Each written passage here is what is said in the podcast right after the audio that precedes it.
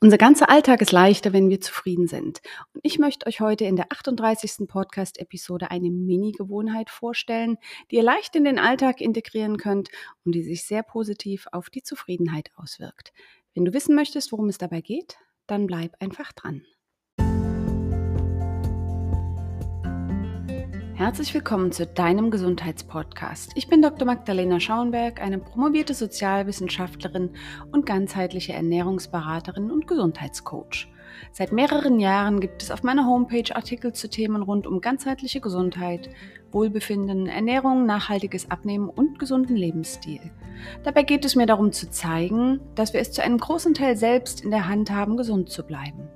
Zahlreiche Strategien und Zusammenhänge, die vermutlich erst in 10 bis 15 Jahren Eingang in die Lehrbücher und das allgemeine Gesundheitswissen finden, können dir dabei helfen.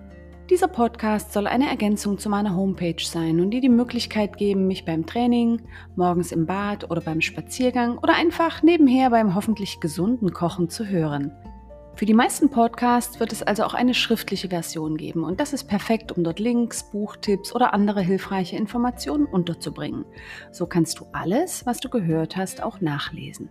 Ich wünsche dir viel Spaß beim Podcast, Begeisterung für das Thema Gesundheit und Neugier auf die neuen Themen.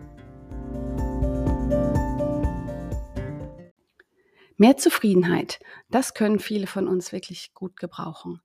Aber irgendwie scheint das nicht so einfach zu sein. Zu viele Dinge jonglieren wir im Alltag, zu nervig sind Job, To-Do-Listen und all die vielen und sich oft widersprechenden Erwartungen an uns. Was wäre, wenn es eine kleine neue Gewohnheit gäbe, die dir helfen könnte, zufriedener und entspannter zu sein? Bist du interessiert? Lasst uns zunächst mit einer Gedankenfalle im Hinblick auf Zufriedenheit beginnen. Zufriedenheit scheint für uns im Alltag manchmal so weit entfernt. Wir finden uns in der gedanklichen Falle wieder, dass wir endlich dann zufrieden wären, wenn. Wenn wir fünf Kilo weniger wiegen würden, wenn wir weniger arbeiten müssten, wenn wir mehr Urlaub hätten, der Partner endlich aufmerksamer wäre und die Kinder uns nicht so viel Sorgen machen würden. Vielleicht wären wir aber auch zufriedener, wenn wir uns endlich den ersehnten Traumurlaub oder ein neues Auto leisten könnten, keine Falten und endlich das Wohnzimmer renoviert hätten. Wäre das tatsächlich so? Hätten wir dann nicht wieder neue, unerfüllte Wünsche, die uns davon abhalten würden, zufrieden zu sein? Materielle Erfüllung. Es mag viele Wege geben, um mehr Zufriedenheit erleben zu können. Wie wir sie aber sicherlich nicht erreichen werden, ist, nur nach äußeren und materiellen Dingen zu streben und auf eine Veränderung der Rahmenbedingungen zu hoffen. Solange wir diese Strategie verfolgen, sind wir auf dem sicheren Weg zu mehr Unzufriedenheit.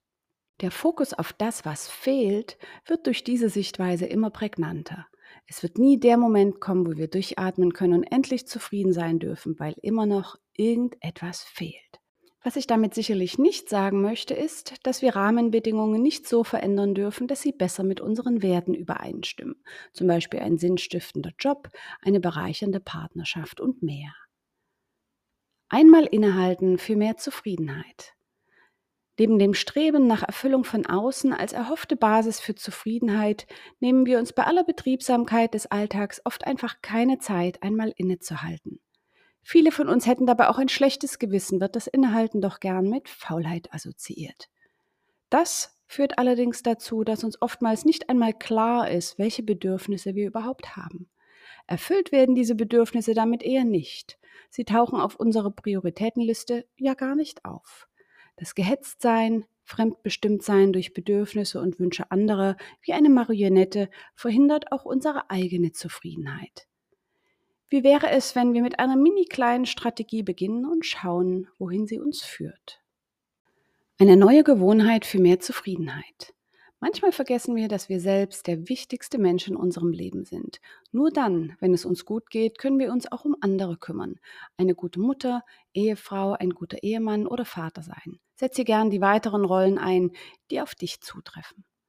Unsere eigene Zufriedenheit ist auch etwas, das wir als Vorbild weitergeben können in einer Welt, in der Unzufriedenheit Grundlage der Konsumgesellschaft ist. Es geht immer um schneller, höher, weiter und vor allem mehr von allem. Dafür müssen wir lernen, uns etwas Zeit für uns zu nehmen, um mit uns selbst, unseren Wünschen und Bedürfnissen in Kontakt zu kommen, aus dem Tun ins Sein zu kommen. Das bedarf einer geplanten Gelegenheit und etwas Übung. Meiner Erfahrung nach fällt das Frauen oft etwas schwerer als Männern, weil sie dabei schnell ein schlechtes Gewissen haben und sich fühlen, als wären sie absolut egoistisch. Mehr Zufriedenheit mit deiner Auszeit. Nimm dir jeden Tag geplant 15 Minuten Zeit für dich selbst. Plane diese Zeit wie einen wichtigen Termin. In dieser Zeit hast du die Gelegenheit, etwas zu tun, das du richtig gern tust und was dir gut tut. Wofür hättest du gern wieder einmal etwas Zeit? Das kann auch jeden Tag etwas Unterschiedliches sein, je nach verfügbarer Zeit, eigenem Bedürfnis und natürlich auch der vorhandenen Energie. Wenn du sehr erschöpft bist, können diese 15 Minuten deine Batterie wieder etwas aufladen. Wenn du mehr Energie hast, kannst du auch etwas Aktives tun. Hier ein paar Ideen. Die Liste kannst du für dich selbst individuell anpassen und erweitern. Finde für dich heraus, was in welcher Situation dafür sorgt, dass du dich zufriedener fühlst, weniger rastlos, weniger gehetzt, weniger erschöpft und genervt. Schreibe dir deine Favoriten gern auf und markiere, welche besonders gut funktionieren. Hier 15 Ideen für deine Auszeit.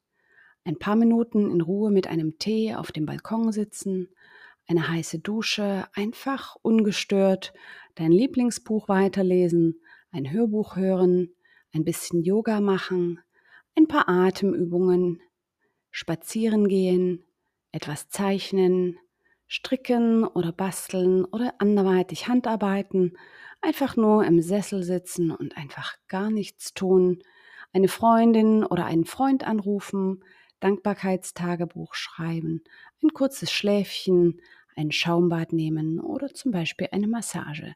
Die Liste kannst du beliebig ergänzen. Manchmal ist es auch ganz spannend zu überlegen, was du als Kind gern getan hast und was da immer dafür gesorgt hat, dass du richtig zufrieden gewesen bist und vielleicht sogar manchmal die Zeit vergessen hast.